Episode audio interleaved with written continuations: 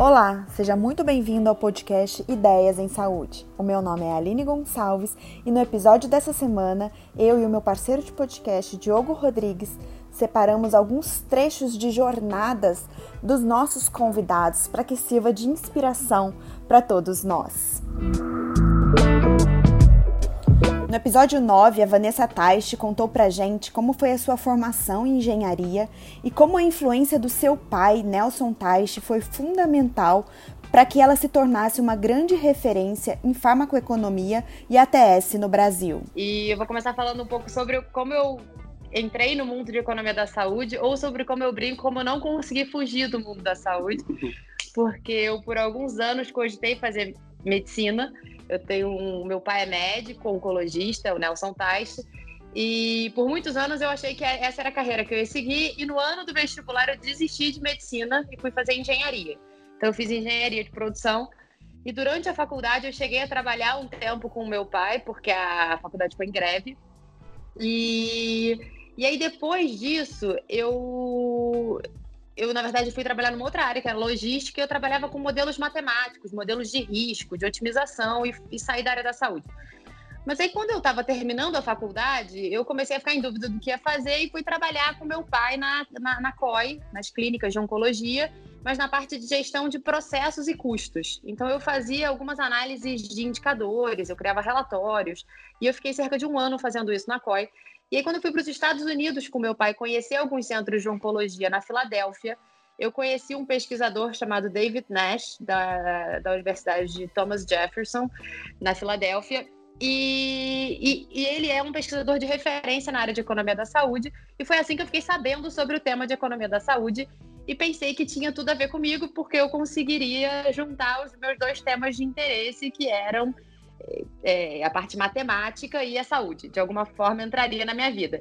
E foi assim que eu comecei. Eu comecei a estudar sobre esse tema, primeiro em cursos de curta duração, nos congressos da Sociedade Internacional de Farmacoeconomia, que é a ISPOR, e, e depois, numa palestra que o meu pai encontrou no Rio, nós assistimos a uma apresentação do Denizar Viana, que atualmente é o secretário de Ciência e Tecnologia, e que era um amigo do meu pai da época de plantão deles, e que, por coincidência, naquele momento estava recebendo muitas demandas. Ele já era um pesquisador de referência em economia da saúde, mas tinha começado a receber demandas por estudos econômicos que precisavam da parte de modelagem matemática, e ele não tinha quem fizesse.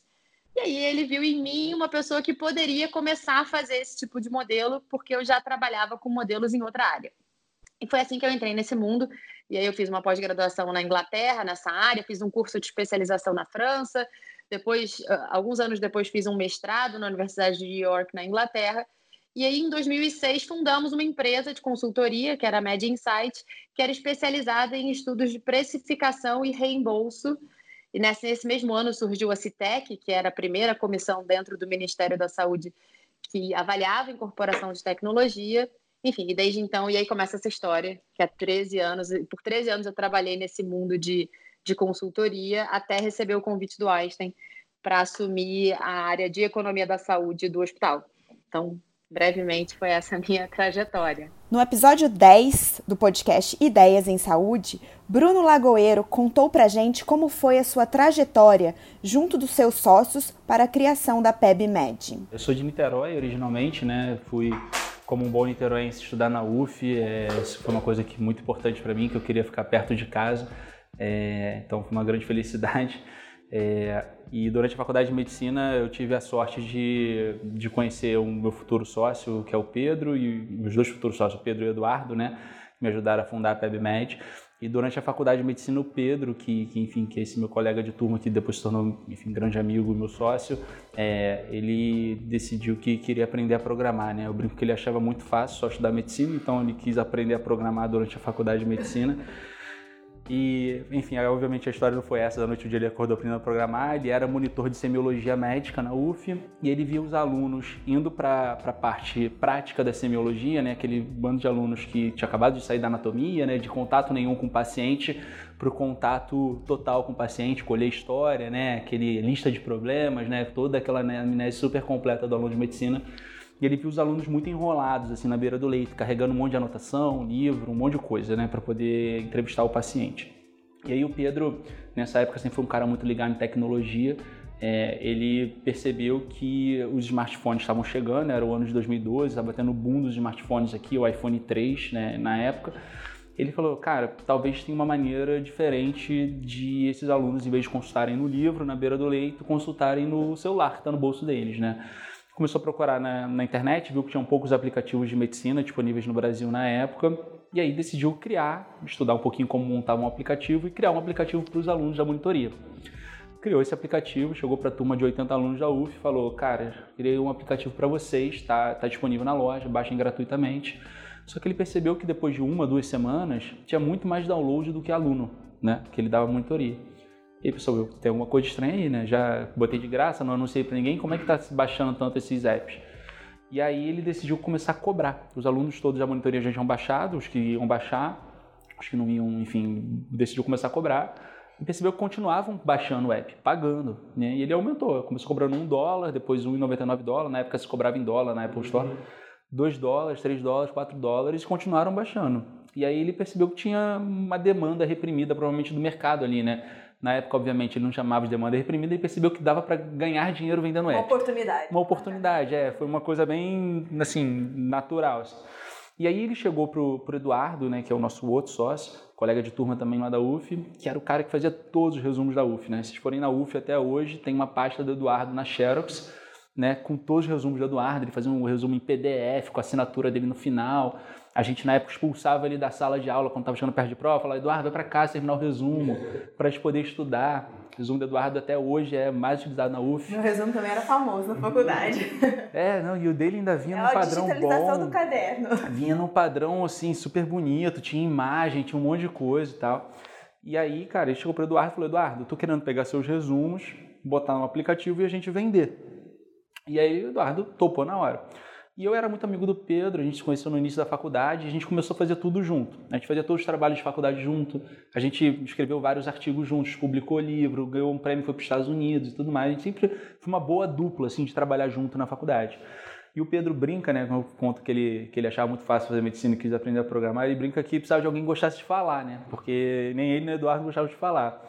As brincadeiras à parte, ele chegou para mim e falou assim: pô, Bruno, você não quer me ajudar aqui, botar os apps no ar, a gente me ajuda a vender, a gente faz. Você começa a divulgar os apps para os outros alunos da turma. Ele estava começando a surgir também, as pessoas estavam mais usando o Facebook na época, saindo do Orkut para o Facebook e tal. E aí, beleza. E aí nasceu a PebMed, né? Em 2012, no, no seio lá da UF, enfim, no, no, nos corredores lá, a gente criando aplicativos para ajudar colegas de turma a partir de dores que a gente mesmo, alunos de último ano da faculdade de medicina, a gente tinha, né? A gente se formou em 2012, né? É, e aí entre 2012 é, fomos para a residência de clínica médica, os três, cada um num hospital. E aí entre 2012 e 2015, né, que foi o período que começou até um momento que é muito marcante na nossa trajetória, é, a gente chegou a ter 25 aplicativos ao mesmo tempo no ar, na, nas duas lojas, na Apple e no Google. E aí tudo a gente fazia, né? Fim de semana, de noite, feriado, nos horários sobravam da residência de clínica médica, a gente criava um app novo né? E a gente tinha app de tudo quanto era coisa. Então tinha app de anatomia, de emergências médicas, de terapia intensiva, de gasometria arterial, de tudo que a gente tinha uma ideia, risco cirúrgico, a gente ia lá e criava um app uhum. e botava na loja. Só que no fundo, no fundo, é, como vocês sabem, como, como médicos também, a, a, faculdade de medicina não preparou a gente para empreender, né? Até então, até 2015, é, a gente estava fazendo tudo na nossa cabeça. E dos 20 e poucos apps que a gente tinha na loja, os que faziam sucesso mesmo eram uns 5, né? Tinha um monte de coisa que a gente criou que não dava certo, não, não funcionou, não tinha necessidade, não tinha dor no mercado. É, a gente achava que tinha uma dor, porque a gente era médico, recém-formado na época, residente, mas não necessariamente só atendia o mercado. Só que a gente nem pensava nisso, e para a gente também não era importante, porque até aquele momento a gente estava fazendo aquilo tudo é, muito mais por uma questão de gostar, né? de, de criar soluções para ajudar colegas ali, ajudar a gente mesmo, e também porque dava um, uma receita financeira para a gente, enfim, um dinheirinho a mais para a vida de residente, mais apertada, né? Vocês já sabem como é que é. Então a gente evitava, por exemplo, ficar dando muitos plantões e fazia app, que era muito melhor. Até que mais ou menos em 2014 ali, é, a gente participou de um evento de startup e a gente conheceu uma pessoa que virou nosso mentor depois, enfim, não é da área médica, é de outra área, É, normalmente, eu vou falar uma coisa que, que, que eu acho que hoje está mudando, tá? Mas normalmente pessoas da área médica na época falavam que isso que a gente estava fazendo era besteira, a gente devia estar focando na nossa carreira, né? Enfim. É, mas ele era de uma outra área e ele ficou super assim espantado com o fato de ter três médicos que estavam fazendo uma coisa diferente, assim, né? É, era a época que estava começando a surgir as startups no Brasil e tal. Foi até num evento de startups que a gente foi convidado, acho que da revista Info. É, e aí ele começou a plantar uma sementinha na nossa cabeça que era assim: por que, que vocês não tiram um ano sabático para se dedicar full time a esse negócio e, e ver o que acontece? Porque estão mandando tão bem, fazendo só no fim de semana, de noite, feriado, o tempo que tem. Imagina se vocês dedicassem toda a energia de vocês para isso. E a gente dava gargalhada, né? Mas falava, claro que não, eu queria fazer cardio, trabalhar com meu tio, meu tio é professor da UF também. É, enfim, o Pedro e o Edu queriam seguir na clínica médica, eu fazia R3 e tal, queriam ser professores de faculdade. É, não, a gente quer ser médico, né? Sonhou a vida toda em ser médico. Pô, agora eu vou deixar de ser médico? Agora que eu demorei para sair no vestibular, passei na residência, fiz tudo. Uhum. E aí ele ficou né, martelando, ajudando a gente e martelando a ideia.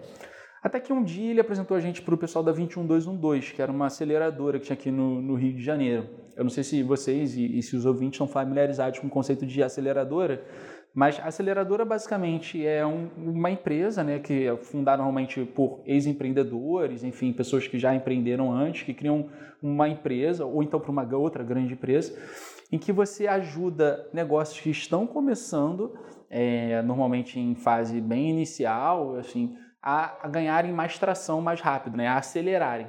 Então, normalmente esses empreendedores, as pessoas que organizam essa, essa, aceleradora, eles adicionam ali né, um portfólio de conhecimento, de conexões que eles têm. Eles botam as coisas no trilho para que uma ideia, uma empresa que está começando, ela possa decolar realmente.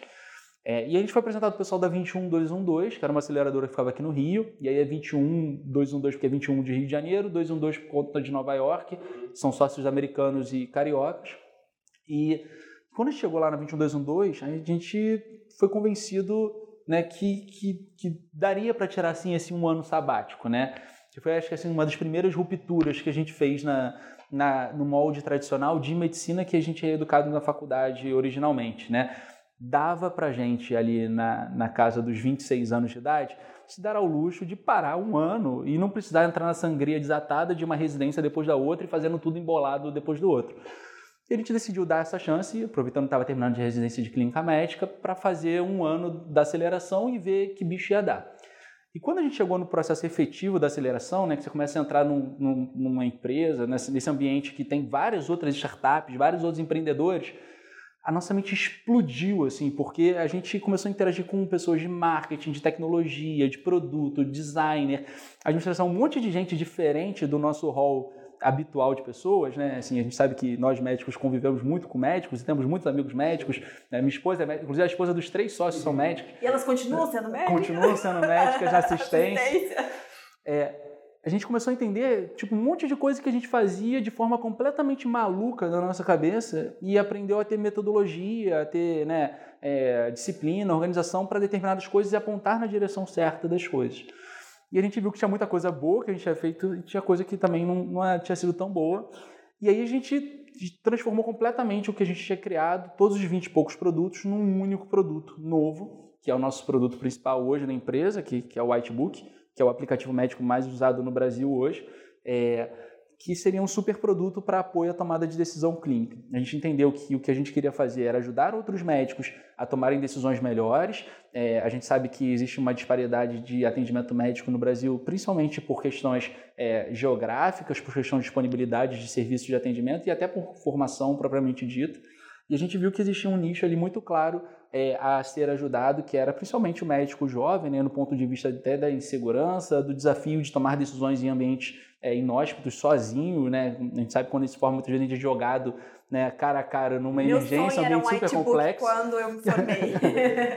E também, obviamente, a gente começou a entender outros perfis. Hoje o produto ele é muito mais evoluído, atende, enfim, mais de 28 especialidades médicas, tem mais de 10 mil itens diferentes que ajudam médicos de tudo quanto é tipo em tomar decisões melhores.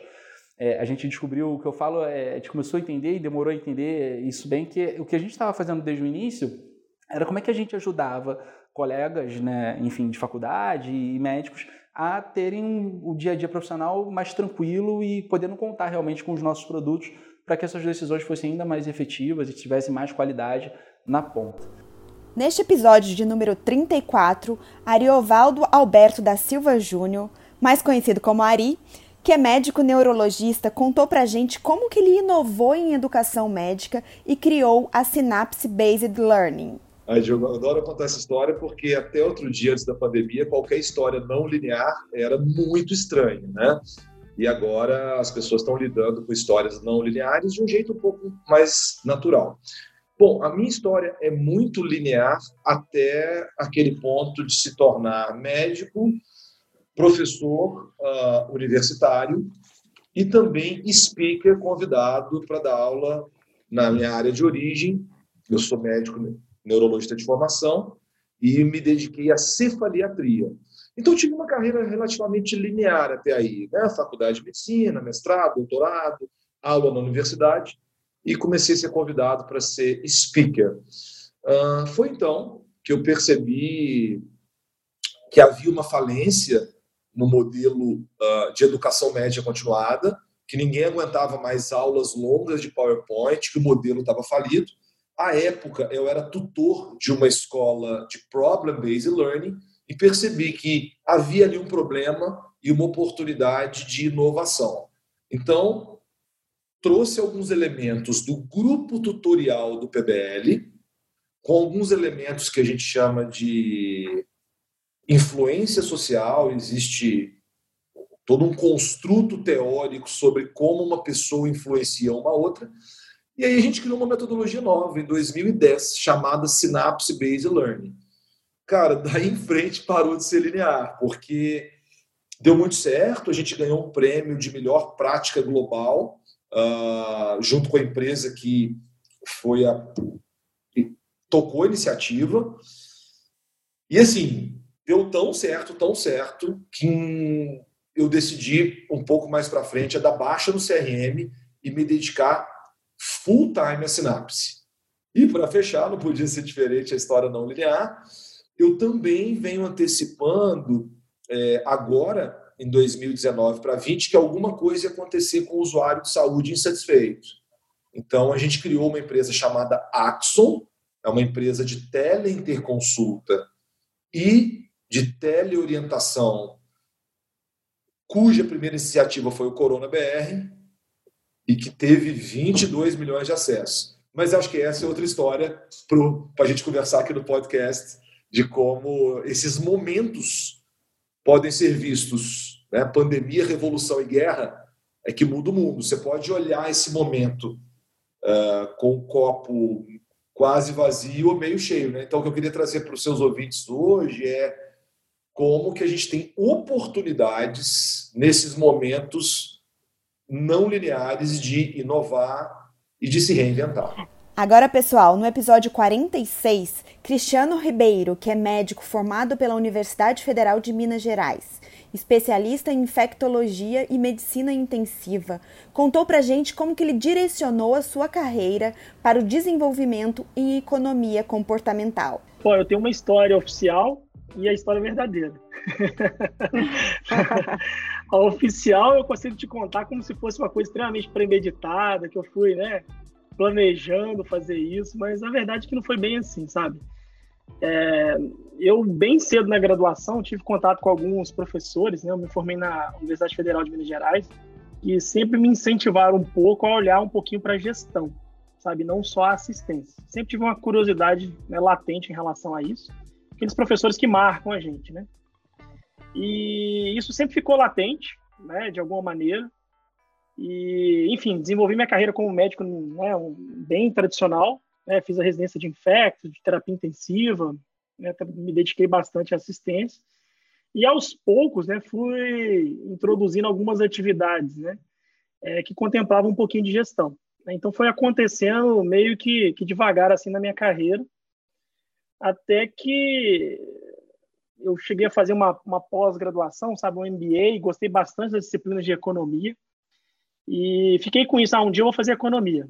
E aí, enfim, agora, mais recentemente, né, eu entrei, na verdade, para graduação, era professor da Universidade Federal, lá em Viçosa, e resolvi fazer um Enem, quase que uma brincadeira familiar, que ficou virou uma coisa mais séria, né? Por isso que eu falei que não foi tão premeditado, né? Então, foi uma, uma experiência, assim, ah, vou fazer o Enem em economia, passei e acabei recebendo um apoio muito grande, até por ser docente na mesma instituição, dos professores do departamento de economia, e foi conciliando a graduação de economia com a atividade docente lá no curso de medicina, né? especialmente a parte de urgência e emergência.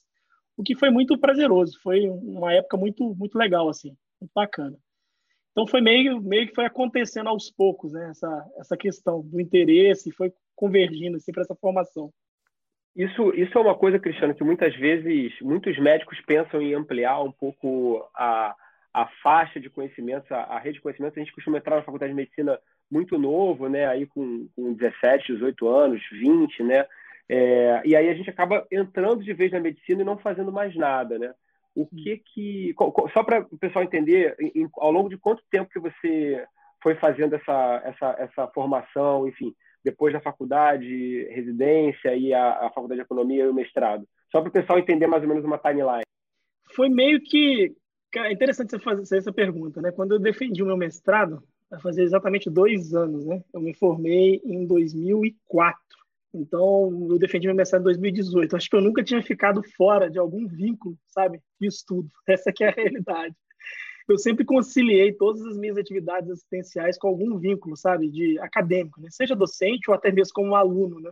Então, foi sempre é, paralelo, sabe? Eu nunca parei completamente uma outra atividade. Essa que é a realidade. Foi acontecendo aos poucos, assim, né?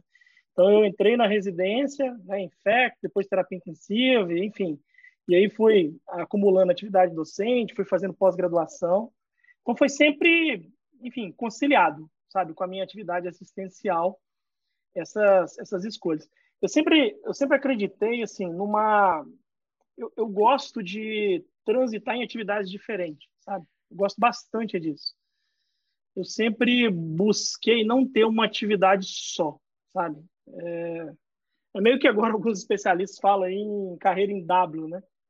De manhã você é um médico assistencial, à tarde você tem, né, você é um gestor de projeto, enfim, você vai conciliando atividades, né, ao longo da, da sua semana, né? E eu sempre me identifiquei muito com isso. Sabe? Sempre tive um prazer muito grande, sabe, em transitar em atividades diferentes. Sabe? Eu sempre me diverti bastante fazendo isso, no bom sentido, né? Divertir com responsabilidade, obviamente, mas sempre gostei bastante desse tipo de, de trabalho, sabe, de transitar entre áreas, enfim, é uma coisa que, como eu falei, as pessoas às vezes ficam buscando uma história muito estruturada, né, como se eu tivesse é, premeditado isso tudo, mas foi simplesmente acontecendo, óbvio, né? Fui tomando algumas decisões que culminaram, né, a, a esse ponto que eu estou agora, mas foi bem isso de conciliar atividades, sabe? Eu nunca acreditei, né, em ir só para uma carreira de gestão, porque eu entendo que o domínio da assistência é fundamental, ele gera empatia, ele gera mais propriedade, né, para quem está em gestão acho que é muito diferente, igual hoje eu trabalho, né? Muito com médicos, né? Em melhoria de processo, por exemplo, é muito diferente eu chegar numa emergência para conversar com os médicos de uma emergência, sabendo o que, que é uma assistência de uma emergência, né? E não simplesmente um gestor, sabe? Que fica mais à distância. Tá? Então, isso eu sempre busquei isso como, talvez eu sempre tenha buscado isso como um diferencial, assim, da, da carreira, sabe? Essa, esses múltiplos, múltiplos vínculos, assim, sabe? de, de conhecimento. E para finalizar, no episódio 54, Wilder e Sidney Gonçalves Guimarães, que é médico, empreendedor, criador do Círculo Virtuoso da Medicina, contou pra gente como que ele transformou uma dor em uma ação e como transformou o círculo vicioso da medicina em círculo virtuoso da medicina. Então, pessoal, minha história é, minha história começa. Eu acho que o círculo virtuoso é, ele, ele, é o resultado de. Eu acho que todo todo empreendedor ele é um resolvedor de problemas, né? Então, o problema que fez com que o círculo virtuoso existisse hoje, é, o problema inicial foi lá atrás na minha história, quando é, é, eu tenho a minha avó, que ela é sequelada de AVC há, há quase mais de 40 anos eu até perdi as contas. Então eu levava, eu ia com ela muito a médico, né? né? Minha mãe, enfim, a gente vivia muito em médico com ela. E assim, sempre chamou minha atenção, Aline, Diogo, o quão, é, quão ruim, sendo bem, bem direto ao ponto, quão ruim, o quão insatisfatório o quão é, é frustrante era o atendimento prestado pelos, pelos médicos, né, na época, a minha, a minha avó, sabe? Então, aquilo chamava muita atenção. Então, era uma dor latente que eu tinha. E aí, uma das coisas que fez com que, ah, vou resolver, uma das coisas que eu pensei em resolver esse problema era, ah, vou, vou, vou, vou fazer medicina. Não foi tão simples assim, tem uma história, né, dentro dessa história, mas uma das coisas que fez com que, encurtando, né, porque senão o podcast vai ficar três horas aqui, mas, mas é, que, aconte, que aconteceu? Aí eu não vou fazer medicina porque aí eu consigo ajudar minha avó, consigo, vou conseguir né, enfim, oferecer um atendimento melhor e tal. E aí, cara, fiz medicina e, para minha surpresa, é, eu entrei no círculo vicioso, que a gente chama, depois a gente pode falar mais sobre isso, e que, quando eu vi, eu estava fazendo aquele mesmo atendimento que eu tanto criticava. E aí, é, é, várias coisas aconteceram, né? também não vou entrar em todos os detalhes da história, mas o fato é que quando eu vi, eu tinha, me, eu tinha feito uma faculdade para fazer algo diferente, eu estava fazendo igual. E aí acendeu uma luz para mim. Não foi tão rápido, não foi tão é, é, é assim de uma hora para outra, mas na, história, no, no, decorrer da história, teve um momento que eu parei, cara, como assim eu estou fazendo a mesma coisa que eu tanto criticava? E aí o, a, o que acendeu foi a formação precisa, o problema está na formação também. Né? Ninguém ensina para o médico, não sei se vocês tiveram a oportunidade, vocês, eu tive a oportunidade de conversar um pouco com o Diogo, não sei no seu caso, Aline, mas o Diogo tem uma para, acho que por ser oncologista, né, tem uma, uma soft skill bem desenvolvida de habilidade de comunicação, mas eu não sei se isso foi algo que foi aprendido fora da formação, se foi, foi depois que você caiu no mercado e viu a necessidade disso, foi atrás, ou se vocês tiveram alguma coisa na formação, mas pelo que eu já estudei de formação médica, não tem. A esmagadora maioria das faculdades e residências não tratam desse assunto. Então a gente. É, e ali foi uma luz que acendeu, foi um problema que eu encontrei. E aí eu quis. Aí depois, no segundo momento, eu disse: não, na verdade, não é sendo médico que eu vou ajudar é, é, a resolver esse problema. Eu vou, eu vou ajudar esse, a resolver esse problema, ajudar, né, contribuir para resolver esse problema estudando sobre comunicação médica. E aí comecei minha saga na comunicação médica, né? É, então, eu tenho a, a, minha especialização, meu título é de medicina de família. Foi, foi lá que eu tive acesso a, aos conhecimentos de comunicação médica, que foi outra coisa que também juntou com aquela deficiência da formação, que eu disse, cara, tem técnica para isso. Não é intuitivo, não é, não é porque eu, não, é, não é o médico que é bonzinho, não é o médico que foi bem educado em casa.